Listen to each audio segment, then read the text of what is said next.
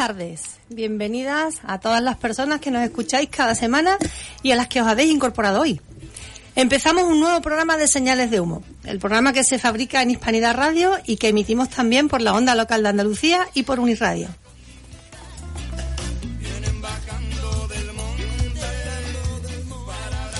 Y hoy empezamos con una frase que suena bastantes veces cuando se habla de esto de los inmigrantes, eso de mételos en tu casa.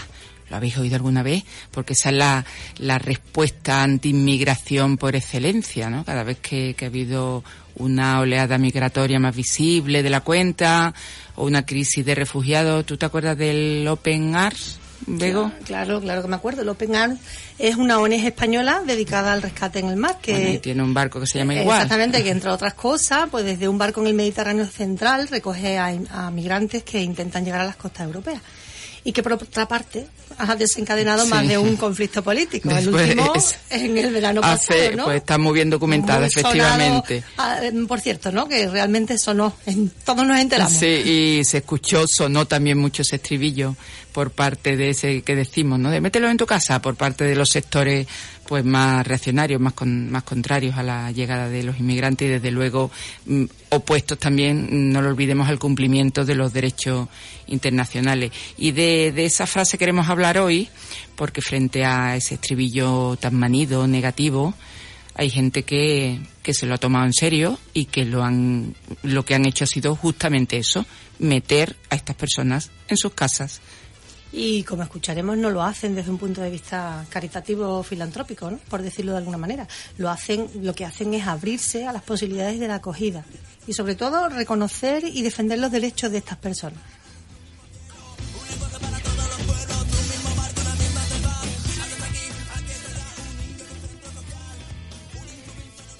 Pues después de ponernos en situación, damos rienda suelta al programa y nos ponemos en marcha. Si te interesa, quédate con nosotros, aquí en Hispanidad Radio, en Onda Local Andalucía y en Uniradio.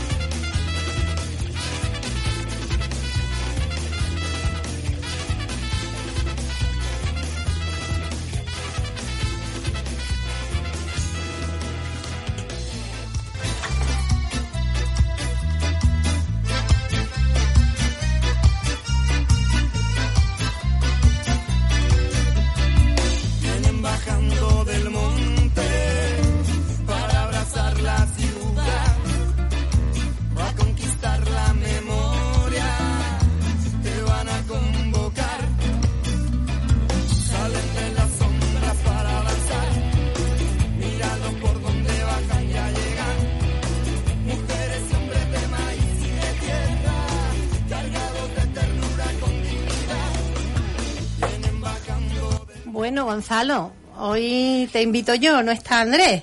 Vamos allá con ese vistazo al mundo. Otra semanita más.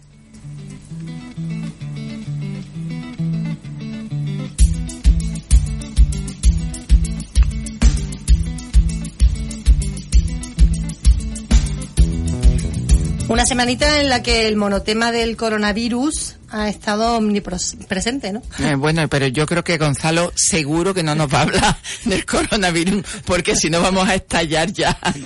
Bueno, yo, yo diría que también eh, hay como una epidemia, ¿no? Que informativa, que muy, me gusta que sea de cara al próximo 8 de marzo, esto de eh, el, el gracias señora senadora de la presidenta del Está buena, Senado. ¿eh? Sí, sí, sí. Y, y bueno, hay otro, otras cuestiones informativas que parece que como que se extienden, ¿no? Cuestiones judiciales, ¿no? Vamos, me imagino que te refieres, María Ángeles, al tema ¿no? de, eh, del mea culpa entonado por Plácido Domingo y a la sentencia del juicio de Harvey Weinstein, Sí, eh, que parece que, que se empieza, empieza a, a en- a entender que eso de las mujeres, que no somos un objeto sexual. Eh, ¿no? Bueno, y es que yo creo que es lo más importante de, de toda, de todas estas noticias que están saltando, ¿no? Que la, no es la, la historia historia de, de ahora de las reacciones con Plácido Domingo, con este señor americano, sino, bueno, que queda mucho trecho aún, pero que eh, el, el concepto está cambiando, la sociedad está cambiando, la tolerancia está cambiando, ¿no? Y mm, hoy que, que nos hemos eh, merendado otra vez con un otro nuevo asesinato machista, eh, todas estas historias, mm, bueno, tienen más importancia, ¿no? Pero al menos parece que se, que se avanza. Pasito para adelante y dos para atrás Sí, o dos pasitos para adelante y uno para atrás. No sabemos Así muy estamos, bien sí. cómo va la cosa. Bueno, hoy os traigo muy rápido un repaso por algunas de esas noticias que dejaron de existir como noticias, pero que no dejaron de existir como realidad. Es decir, que dejó de contarse, pero no dejó de vivirse. La primera de ellas, un nombre que seguro que nos suena, Calais.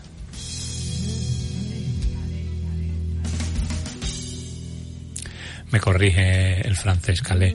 ¿Os acordáis? Es ese bosque en el norte de Francia donde Mm, malvivían Mm. miles de inmigrantes esperando cruzar a Inglaterra. Bueno, lo desmantelaron con mucho Hace escándalo ya en mucho el 2016. tiempo, ¿no? En el Hace- 2016. Fíjate. Eh, hablamos de ello en este programa. O casi, porque desde entonces resulta que, aunque no nos lo han seguido contando, hay allí casi mil personas que resisten. Mil con- personas. Mil personas con desalojo eh, cada dos días. O sea, cada dos días están allí con sus tiendas de campaña, cada dos días pasa una, una furgoneta y al que no esté por Se allí, la pues le levantan. el- levantan y lo vuelven a el poner chiringuito y lo vuelven a poner hasta que consigan Madre cruzar. mía, tremendo. Lo único que ha cambiado es que dejaron de ser. Claro que ya no salen, ya no salen en las noticias. noticias. Mira, y otro lugar olvidado, mm, aunque sé si nos suena más, ¿no? Y creo que lo voy a decir bien, Gaza.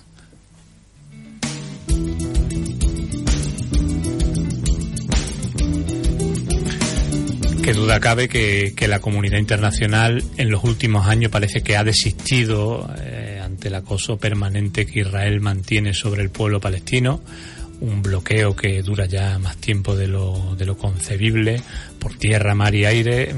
Gaza de alguna forma es una cárcel a cielo abierto.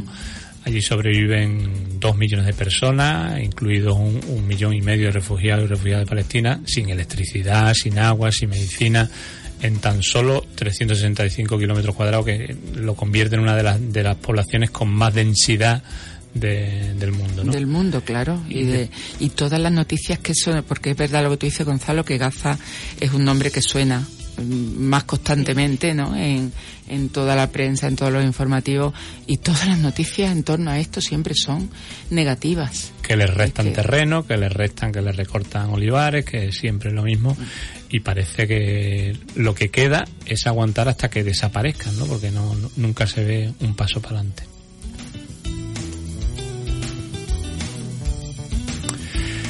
Y un último punto caliente, mm, Bosnia, también nos sonará.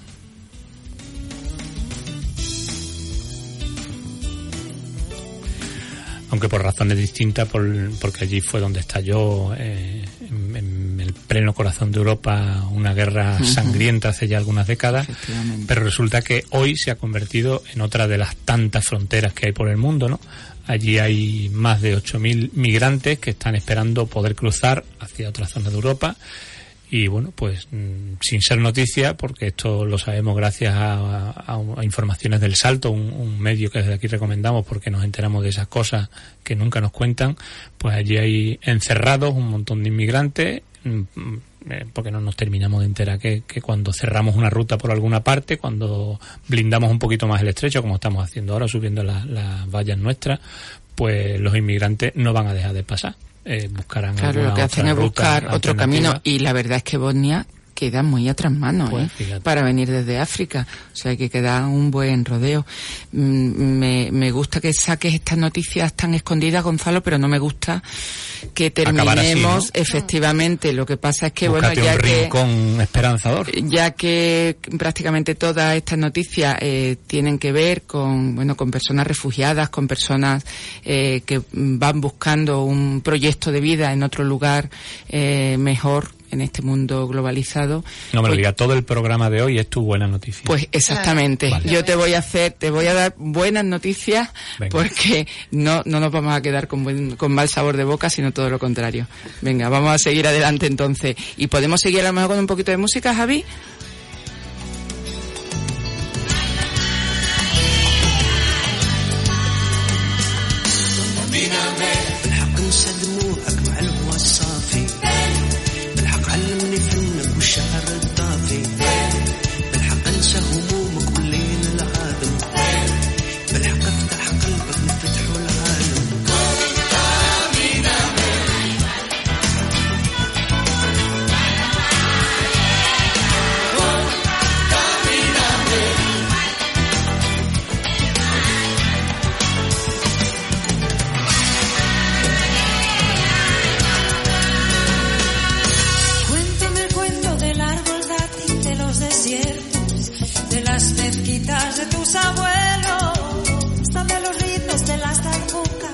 Secretos que hay en los libros que yo no leo. Contamíname, pero no con el humo que asfixia el aire. Ven, pero sí con tus ojos y con tus bailes. Ven, pero no con la rabia y los malos sueños. Ven, pero sí con los labios que anuncian besos.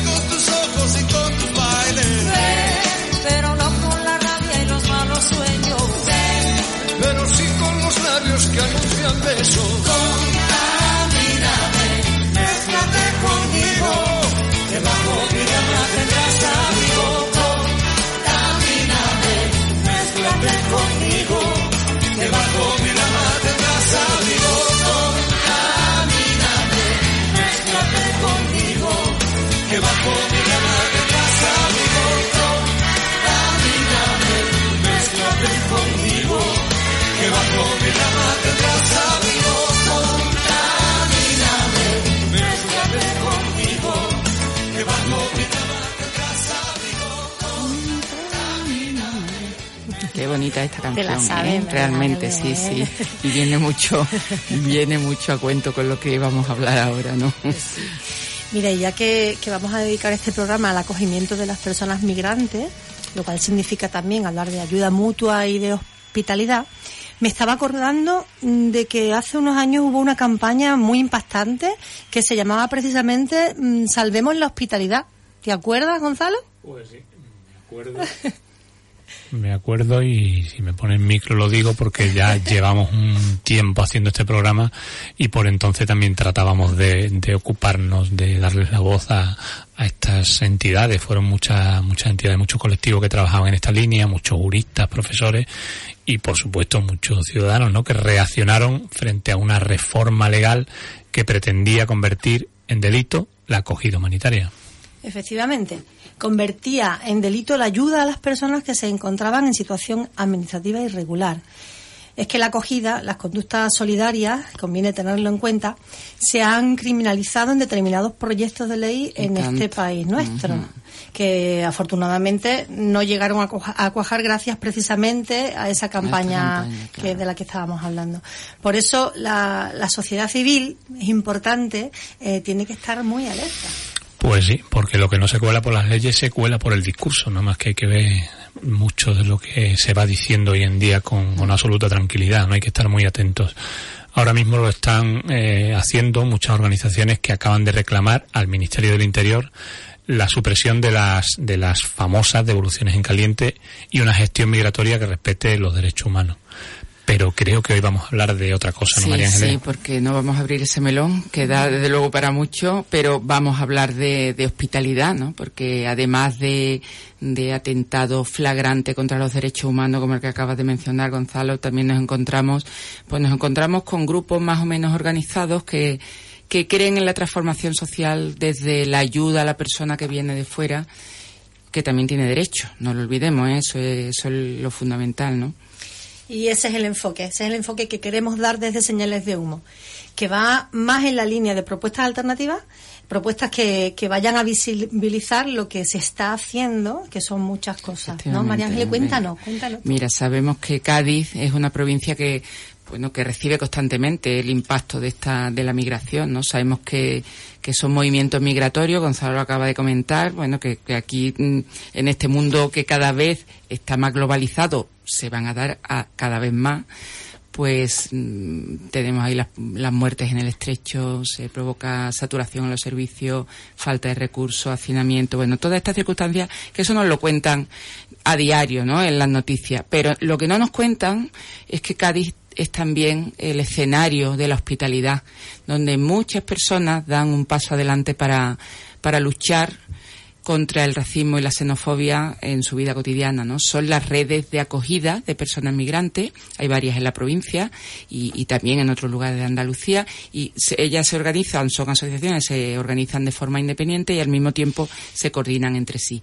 Y nosotros hablamos en concreto de la red de acogida del puerto de Santa María, que trabajan con jóvenes que acaban de salir de los centros de menores. Y hasta allí, hasta el puerto, nos fuimos para grabar este reportaje.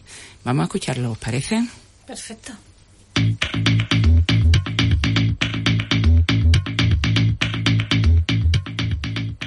Para llegar aquí, mm, nada fácil, todo difícil. Principio para empezar, mm, salir a tu casa, dejar a tus familias, a tus padres, está muy triste. Por eso nosotros estamos aquí. Todo el mundo quiere, quiere estar con sus padres, pero con hambres no puede estar con familia, todo tiene hambres. Nosotros estamos aquí no, no para mí solo, para si yo eh, buscar un trabajo, tener mi trabajo con mi dinero, si vivir solo, vivo muy bien, no eso así. Yo estoy aquí buscar algo para mis familias también, para todo lo que hay. Los ojos y la sonrisa de Ali Correra, que brillan en su semblante de piel oscura, son el contrapunto alegre y juvenil en un rostro y una figura que aparentan más de los 17 años que tiene. Es un guerrero, nos dicen de él, un superviviente, y tiene motivos para serlo. Con una taza tiene tapa, no sabes qué es dentro. ¿Sabes? No sabes, estamos en África, no sabes qué hay aquí. Bueno, hay gente, vas a venir a África muy, muy buena ropa, zapatos, bueno, lo que hay. Todo el mundo quiere, quiere venir aquí a Europa. Mi Europa no es igual que allá. Pasa que Europa hay frío, esto es... hay tanto frío. Pero lo que hay, todo no hay, no es fácil. Para cruzar Mediterráneo está más difícil lo que hay en la vida. ¿Cómo cruzaste tú? Eh, Cruzar con patera. Con ¿Te dio miedo? Sí. ¿Te dio miedo? Sí, en principio sí, me- pero... Estos días, ¿no? Es- estos días. Estamos dentro. Pero pequeña. Pasa que nosotros, sabes, vas a vivir o morir o renta a España. No, nada fácil la vida, nada fácil. Nosotros vivimos, vivimos todo difícil. Nació difícil, crecer con familia. Palabras que expresan como pueden las raíces de un proyecto migratorio quizás demasiado grande para sus pocos años. Un proyecto que le llevó dando tumbos hasta el puerto de Santa María en la provincia de Cádiz, donde dio con gente que supo brindarle acogida y compañía. Lo que nosotros llegas aquí, bueno, todo lugar hay buena gente, hay malas. Nosotros encontramos muy, muy buena gente, estamos con nosotros a ayudar. Hay gente, Carmen, Elena, hay, más, más no puede decir todo, pasa que muchas, a muchas personas. Dar comida, techo, ducha, todo está, está. Lola Barberán nos explica cómo nació esta red de acogida. que bueno, en un principio estábamos en la mesa de trabajo en favor de las personas refugiadas que organizó la anterior legislatura y entonces bueno pues viendo la necesidad que había de, acoger estos chavales como desde el Ministerio del Interior no nos enviaban a ningún refugiado que esa era la idea pues dijimos bueno pues vamos a ver qué podemos hacer Y entonces, bueno, pues la gente que estábamos de colectivos allí en, esta mesa, pues vimos la necesidad de organizarnos, como lo habían hecho otros, otras localidades de la provincia, en redes de acogida. de organizarse para acoger a los refugiados de la guerra de Siria, a dar respuesta a las necesidades de estos chicos que vagaban por las calles refugiados de las ignoradas guerras del hambre. Lo hicieron abriéndole las puertas de sus propias casas. Así lo cuenta Carmen Calzado. Veíamos que estaban llegando en pateras aquí al puerto, que, que estábamos improvisando, pues si necesitaban ropa, móviles, eh, qué asistencia inmediata, qué apoyo, qué ayuda traductor. Y eso pues queríamos eh, hacerlo bien, organizarnos para que esa acogida eh, estuviera bien estructurada, ¿vale? A ver, que había que sacarlos de la calle. Entonces ahora, por ejemplo, pues desde que nos constituimos como asociación con ese objetivo, de que no estuvieran tirados, ¿vale? Que llegaban. Actualmente la red del puerto atiende a 19 chicos. No solo les ofrece acogimiento, generalmente en familias, sino que los acompañan en el proceso de regularizar su situación, los imprescindibles papeles, y les apoyan para que puedan desarrollar una vida autónoma lo más rápidamente posible. Y eso incluye, naturalmente, una formación básica. Aunque los chicos, apremiados por las necesidades que han dejado atrás, quieran ir más deprisa. Lo más difícil, por lo menos para mí lo que me ha resultado más difícil, es que ellos eh, no entienden, y yo lo comprendo que no entiendan, eh, que, que no les podamos eh, buscar un trabajo bueno inmediatamente. Entonces les parece que, que los tenemos perdiendo el tiempo con tanta escuela. Porque lo primero que hacemos es apoyarlos mucho para que consigan su certificado de estudios, que es fundamental. Pero eso ellos cuando llegan no lo entienden. Lo van entendiendo después, pero al principio no. Y, y efectivamente porque la- para nosotros la formación es fundamental y para ellos también con el tiempo se van dando cuenta que sí. Con estas personas, con estas familias, hemos aprendido qué significa la palabra hospitalidad, pero no en abstracto, sino en la concreta experiencia de cada día. Lo expresan Elena Delgado y Lola Barberán. Nuestro papel es un poco de elemento contaminante, ¿no? O sea, de decir, mira, pues tú, eh, o sea, te ocupas de alguien y ese alguien, pues hay días que lo quieres y otro día que lo tirabas así, diciendo, ¡ay! Pero ese ¡ay! es también vivir, o sea, es, es, es, es, la vida, ¿no? Y yo creo que la vida es más rica compartiéndola con más gente que quedándote tú, cierras la puerta y dice, aquí no pasa nadie, ¿no? Para mí la palabra hospitalidad significa abrir el corazón, abrir nuestras manos y abrir nuestras puertas de nuestras casas. Esa es la hospitalidad que yo conozco.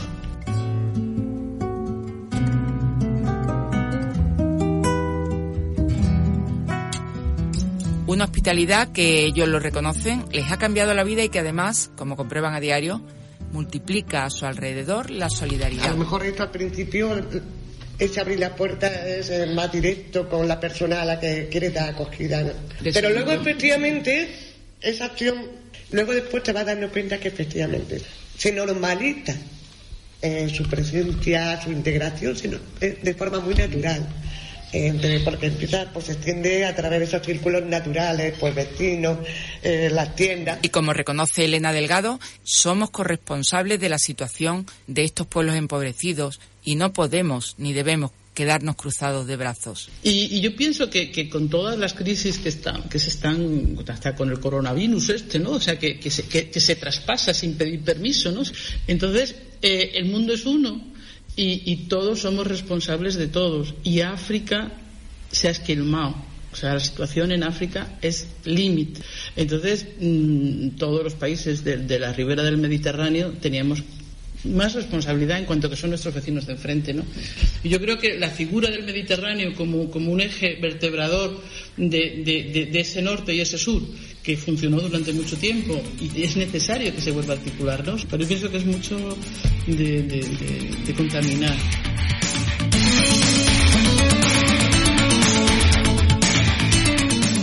Sí, contaminar, contagiar y también denunciar, porque la red de acogida tiene claro cuáles deberían ser las obligaciones de la Administración con estos jóvenes y niños, sin etiquetas despersonalizadoras, que llegan a nuestro territorio.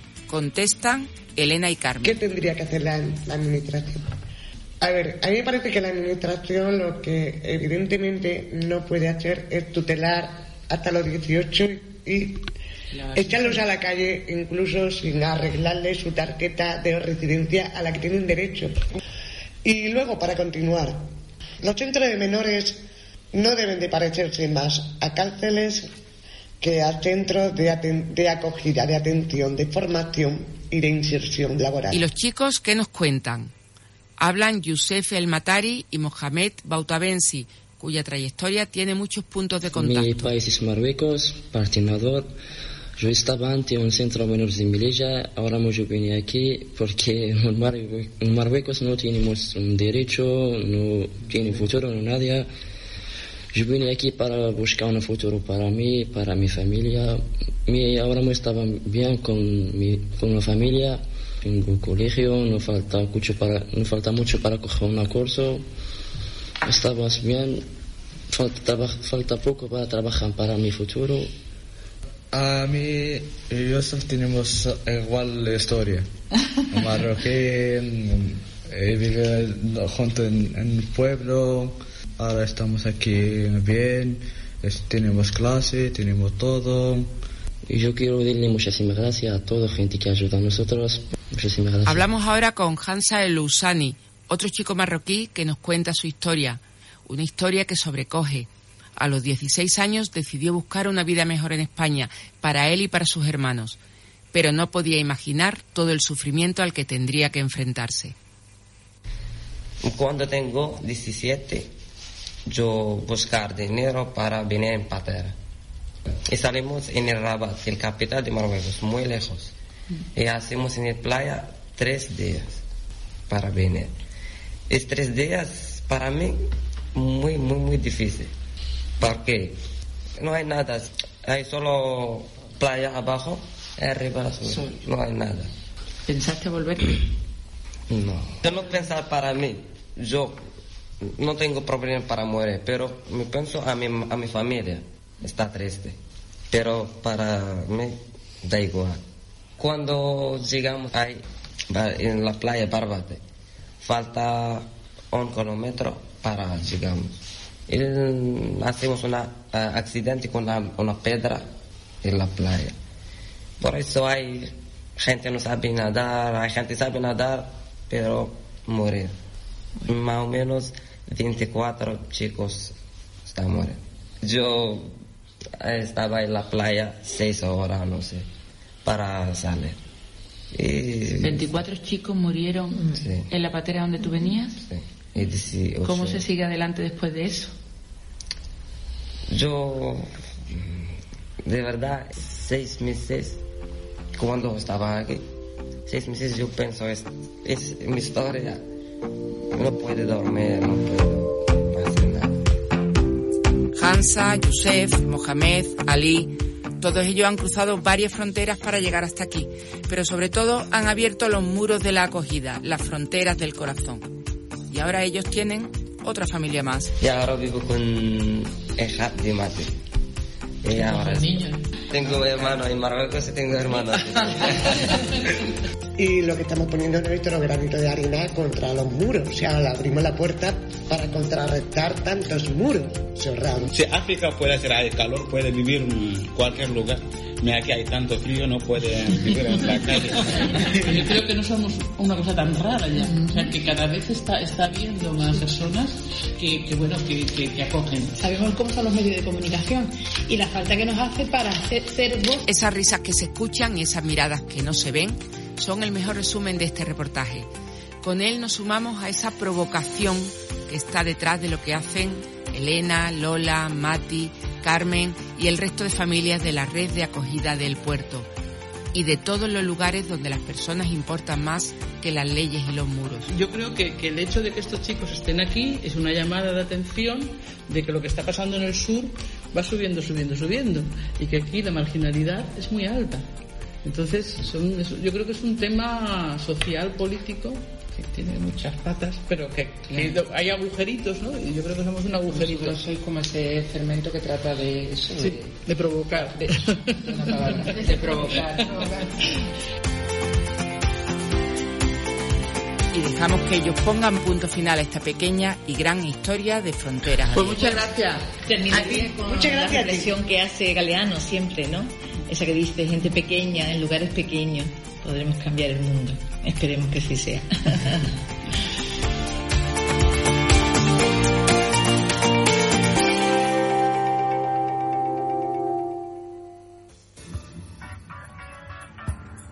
Artículo 1. Todos los seres humanos nacen libres e iguales en dignidad y derechos y Artículo 2.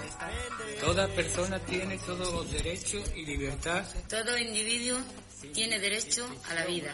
Artículo 4.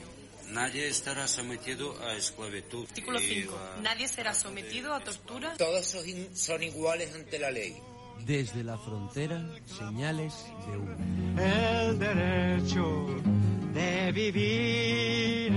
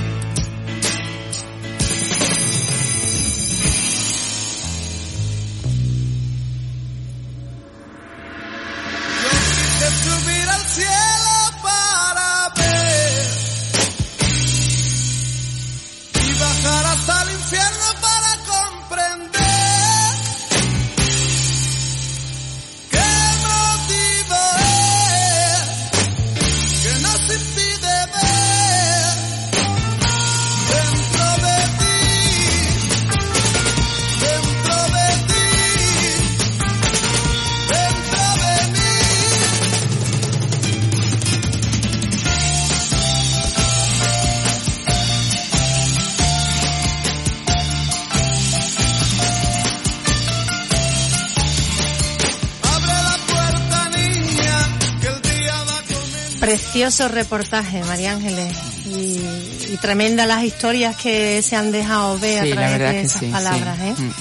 Eh, muchas gracias por el trabajo. Este trabajo que, que nos aclara, además de todo eh, lo que hemos escuchado, pues nos aclara lo que la gente organizada, solidaria y con un corazón grande puede hacer por los demás. Bueno, es que además yo creo mm, que, que acoger para permitir la vida en, en dignidad del que viene de fuera es una de, la- de las mejores muestras de, de madurez mm, social, ¿no? De una sociedad sana, que además pienso yo que es el mejor punto de partida para que ese joven que llega que llega sin nada se convierta en una persona de provecho, que es lo que queremos todos, ¿no? Que, que realmente sea autónoma y que, y que aporte a, a la sociedad, ¿no? La verdad es que sí, justamente eso. No solo hay que garantizar que los derechos básicos de las personas sean atendidos, sino además posibilitar que crezcan y posteriormente aporten a, a la sociedad su trabajo. ¿no?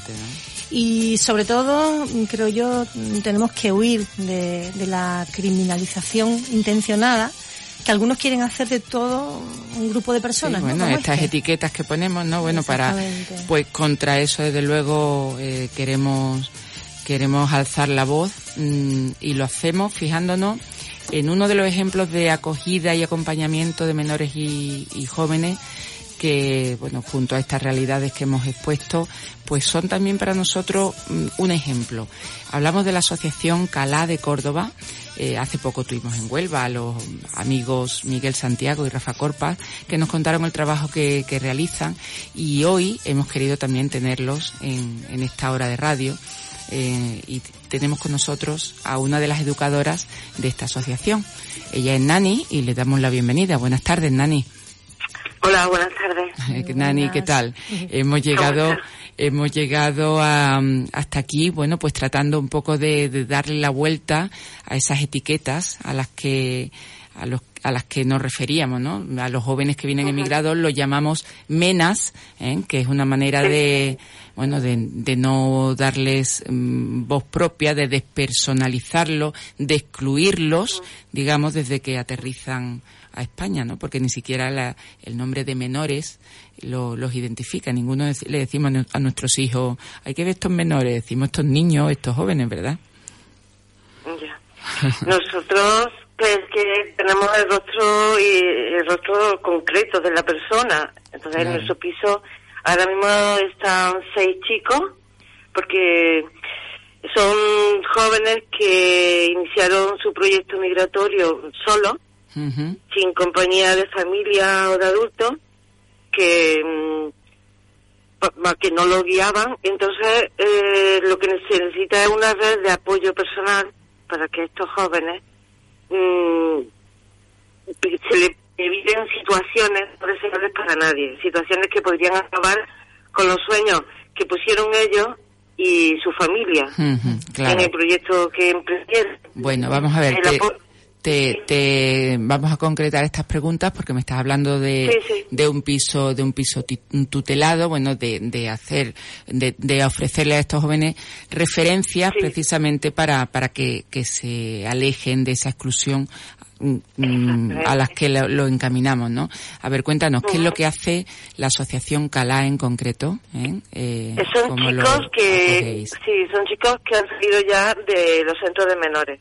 Ah. O sea, cuando tienen 18 años, Más de 18, pues ¿no? la, sí, ya no, no, no, la Junta de Andalucía, pues no quieren saber nada de ellos. Efectivamente, eso es. Y ahora Entonces- los ponen de un día para otro en la calle y vosotros, ¿qué es lo que hacéis? Bueno, esto es como una. Mira, Nani, Nani, te, Sí. disculpa, te vamos a pedir que mm, te sitúes un poquito donde estabas antes, porque la cobertura se nos va un poco y es una lástima que se nos pierda lo que lo que nos estás contando. Eh, vosotros entonces, ¿ahora? ahora, Sí, perfecto. ¿cómo es la acogida? Te preguntábamos cómo es la acogida que le ofrecéis a estos jóvenes, ¿Es en pisos tutelados, en familias, ¿qué es lo que hacéis? Es un piso que tiene mm, parte de la Junta de Andalucía, Ujú. eh, propiedad, y entonces eh, a base de socios, pues mm, pagamos mm, los gastos de los chicos. Correcto. Entonces, le pues, mantenemos, o sea, eh, nos comprometemos al mantenimiento de las necesidades básicas de los chicos hasta que disponen de una autonomía personal. Entonces, le hacemos un seguimiento pues, de salud, primero, educativo. Ellos están todos en un centro de para hacerse, para terminar la ESO. Ajá. Ellos terminan el se van de casa cuando tienen su graduado ya eh, Claro. Mm. o, o siguen estudiando y siguen en cursos de formación profesional, tienen a varios que han sacado grado de bachiller o, o más, o sea, hasta donde ellos Hasta quieran. donde quieran llegar, correcto, ¿no? Sí. Mm, Y vale, luego- entonces vosotros realmente actuáis como una familia y le posibilitáis los Correcto. recursos que están que están fuera, ¿no? Hasta el momento en el que puedan de alguna manera independizarse o buscar un trabajo. Después se mantienen dentro, ¿cómo hacen? No, no, luego salen. Se independizan, ¿no? Como una familia. Sí, se independizan, claro. Cuando hay una ya, cuando se incorporan a un trabajo, suelen, suelen salir un trabajo y chicos ya que están en Bilbao, en Zaragoza, que han- ya están casados, ¿sabes? O han vuelto a su país y se han casado y vuelven con la familia. Es que... no Porque ¿cuánto tiempo, Nani, cuánto tiempo lleváis vosotros trabajando con menores, eh, mm, con menores migrantes en Córdoba? Desde el 2005. O sea que lleváis ya eh, 15 años, Pues, ¿no? Y bueno, y en esta, en esta, mm, en este recorrido, eh, que seguro que eh, tú hablabas antes de que claro que vosotros lo, lo vivís en la vida cotidiana, ¿no? Eh, seguro que, que habéis tenido la oportunidad de cruzaros con las vidas de muchos chicos y chicas, menos chicas que chicos, me imagino, ¿no? No. Sí, los, los chicos que son los que viven solos, sí. Ajá. Sí, Y, menos, sí. Bueno, yo sé que es difícil elegir alguna trayectoria, pero eh, queremos ponerle nombres a estas historias que vosotros conocéis también y que, bueno, eso es lo que ayuda a visibilizar lo que estáis haciendo. Mm. Eh, cuéntanos la historia de, de algunos de estos chicos que tú dices, bueno, que luego han conseguido Bueno, su autonomía sí. plena y están perfectamente insertados, ¿no? Pues uno de los más antiguos, que bueno, los primeros, de los primeros que llegaron, eh, de Camerún, cruzó alrededor de África casi un año, año y pico, eh, hasta que llegó a Marruecos. De Marruecos ya cruzó eh, una patera. Eh, allí en la plaza conocen mm, la gente que le da mm, referencia de nosotros, llega hasta nosotros, sí. Y, y este chico hizo su graduado, se le arreglaron todos sus papeles, se hizo un grado de mm, soldador, Qué bueno. está trabajando ahora en Baza, en Granada, en una empresa. Se fue, se casó, eh, se trajo a su mujer, ya viven los dos aquí, En Baza. y- en Baza, y esa es una de ellas. Viene con una historia muy, muy fuerte de todo lo que pasa en, en Ceuta, de gente también, o chicos, un chico tenemos ya- ahora que, que ha salido huyendo por, porque, por, una, por problemas de etnia, entonces ha tenido que salir corriendo porque y no puede volver a su país. Y, y ellos lo que mm, todo es ellos mm, quieren trabajar porque tienen una deuda con África y es devolverle eh, todo lo que ellos consiguen aquí una parte es para África ¿sabes? y su pensamiento si tienen un mes de vacaciones van a África y Mm. ver a su familia A su tierra. Pero Sí, ahí- o sea, que no han perdido no han perdido el vínculo en absoluto, ¿no? Vosotros sois su referencia allí, pero ellos siguen teniendo su vinculación con su familia biológica, como es natural, ¿no? Hay, claro, y hay, chi- hay chicos que tardan casi cinco o siete o, o seis años en ver a, a la a familia. su familia, ¿no?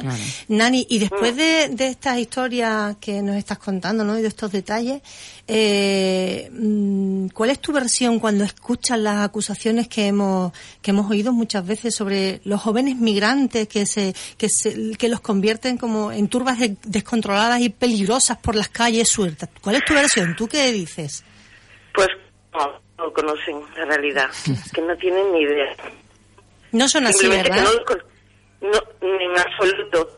En absoluto. Yo he trabajado en, en, el, en el barrio de exclusión y estos chicos mm, le ponen unas ganas de aprender. Porque lo primero es que tienen que aprender el idioma. Están súper perdidos.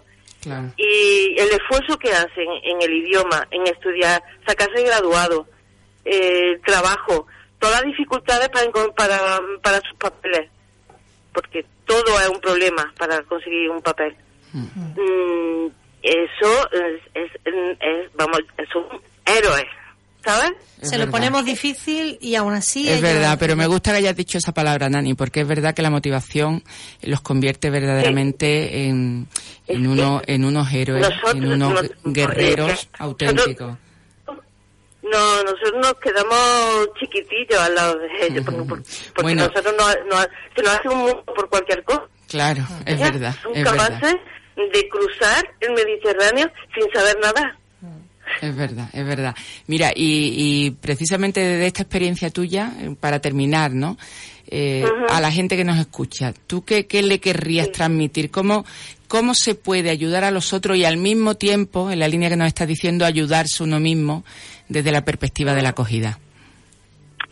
acercarse, acercarse a la gente, acercarse a la gente que estamos, a eh, conocer, eh, ya está. la falta de conocimiento es, un- es muy, muy mala consejera, ¿sabes? Ya. Mm, La falta de información, la mala información, o sea, que conozcan, que vean el rostro, que vean, que los conozcan simplemente. y que hablen con ellos. Siempre terminamos Claro. así, en que al final lo que quita los miedos es el conocimiento. Sí, sí, total. Qué bien, Nani. info- Pues nada, muchísimas gracias por, por compartir con nosotros tu trabajo, por estar esta tarde aquí y te esperamos otro día, ¿vale? Venga, hasta luego. Hasta pronto. Un abrazo para todos. Hasta pronto. Adiós.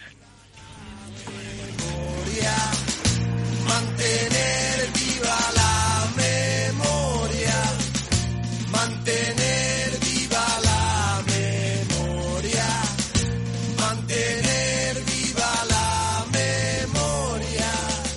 Este mundo está creciendo en este instante. ¿Qué tal, Félix? Después de todo esto ¿eh? que hemos escuchado, ¿qué nos traes hoy? Porque seguro que en nuestra historia reciente podríamos referirnos a multitud de casos de acogida o de personas refugiadas, ¿no? Sí, seguro, siempre hay muchos ejemplos. Y en este caso, mira, Bego, hoy voy a contar la historia de los niños de Morelia, que no se conoce tanto como otras relacionadas con el exilio republicano o los llamados niños de la guerra. Pues tienes razón, no lo había oído nunca. Bueno, yo entiendo que el concepto de niños de la guerra hace referencia a quien vivió su infancia en el marco de un conflicto bélico y además sufrió directamente sus consecuencias, eh, que unas consecuencias que le marcaron la vida. evidentemente, claro. Y mira, sobre todo en la contienda civil española, en la guerra civil, en la que serán grandes protagonistas y crearán un profundo impacto en la opinión pública internacional. Numerosos países se organizaron en una campaña Ayudemos a los niños españoles, hasta el punto de fraguar el concepto de ayuda humanitaria. Pues no tenía ni idea. ¿Y aquí en España se empezó a hablar de ayuda humanitaria? ¿Cómo fue eso, Félix? Pues fíjate, sobre todo fue pues que tras los bombardeos sobre la ciudad de Guernica y Durango en la primavera del 37, el gobierno republicano hizo un llamamiento internacional para ayudar a los niños. En total, unos 30.000 fueron evacuados, de los cuales volvieron luego a España unos dos tercios. A ese llamamiento respondieron Francia, Inglaterra, Suiza, pero sobre todo la Unión Soviética y México. Otros países como Holanda, Noruega o Suecia apoyaron colonias de niños en suelo francés o se acogieron a sistemas de apa- apadrinamiento. La intención del gobierno republicano español pues fue alejar a los niños de los horrores de la guerra, pero también había una finalidad propagandística, denunciar al mundo el abandono internacional que estaba sufriendo el gobierno democrático español tras el golpe de estado de los militares, que estaba apoyado sobre todo por las potencias fascistas de Europa. ¿Y entonces quién eran los niños de Morelia? Pues estos niños y niñas eran 456 que salieron de España a México el 7 de junio de 1937, que fueron precisamente los pioneros del exilio republicano español. En México, el gobierno de Lázaro Cárdenas había actuado siempre en defensa de la República Española y mantuvo la decisión de acoger en su territorio a estos casi 500 niños para ponerlos a salvo de la guerra y proporcionarles educación y refugio. Pues su llegada a Ciudad de México pues se convirtió claro en una bienvenida apoteósica no como tratados como héroes no siendo trasladados a la ciudad de Morelia capital del estado de Michoacán donde fueron alojados en la escuela industrial España México y por esa razón los niños fueron conocidos como los niños de Morelia y con ese nombre pues pasaron a la historia Y me imagino que esperaban eh, que el retorno a España se produjera pues en unos pocos meses, ¿no? sí Pero la derrota republicana y el comienzo de la Segunda Guerra Mundial debió de frustrar esas esperanzas. ¿no? Exactamente. Y tuvieron por delante pues un largo exilio, que para muchos sería definitivo. Gran parte de los niños de Morelia pues se quedaron a vivir en México y no volvieron a ver a su familia, con el consecuente trauma que eso provoca pues a los niños alejados de sus hogares, ¿no? Ya a partir del año 43, el patronato Pro Niños Españoles, apoyado por Lázaro Cárdenas, de nuevo, desarrolló su proyecto de casas que dieron continuidad educativa a los niños de la Escuela Industrial España-México. Se construyeron seis casas que se regían por los principios de la educación activa y personalizada que había inspirado la pedagogía de la República Española para promover el estudio y la inserción laboral. Pero desde 1948, pues las casas fueron cerradas progresivamente. Vaya, ¿y por qué se abandona ese proyecto?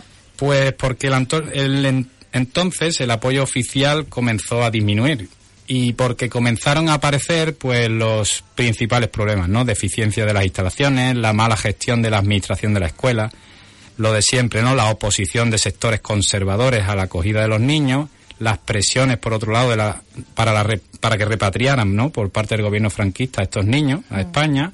Vamos, que la acogida de estos niños españoles no estuvo exenta de polémica.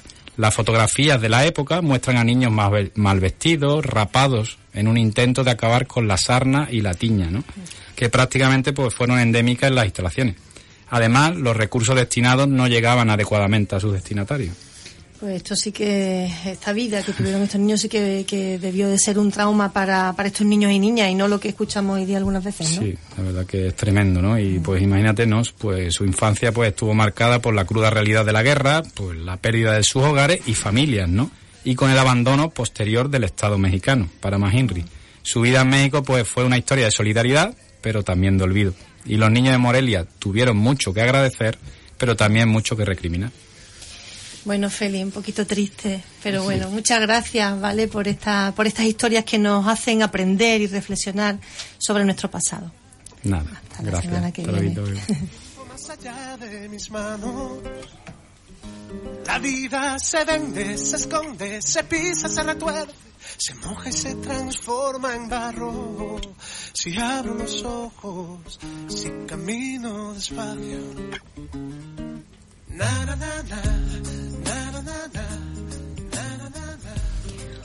Hoy en este programa hemos pretendido poner el foco en la hospitalidad, en las personas que en vez de muros construyen puentes, en quienes creen que la solidaridad puede construir un mundo más humano.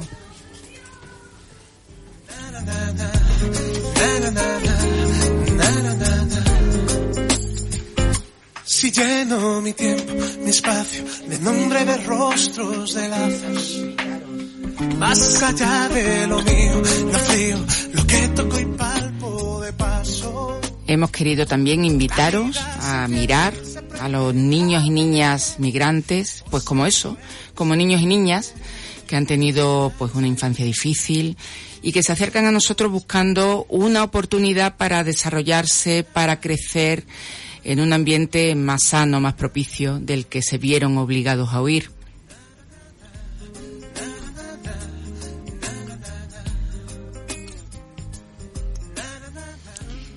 Y ahora sí, llega el final del programa. Pero antes os recordamos, como siempre, que desde ya abrimos el guion para el siguiente. Lo abrimos a la participación de todo aquel que quiera en nuestro Twitter, arroba dos orillas, o en el Facebook de dos orillas y el de señales de humo.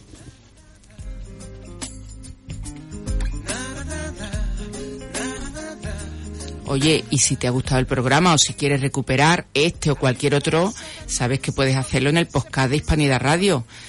Nos vamos a volver a encontrar en una semana en Hispanidad Radio, en la programación de Uniradio y en Onda Local de Andalucía.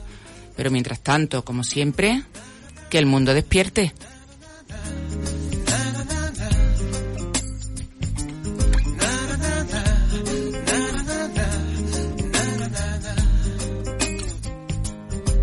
Se enciende, se prende, arde que me hiere, rebosa y luego se vierte. Señales de humo, que el mundo despierte. Na, na, na.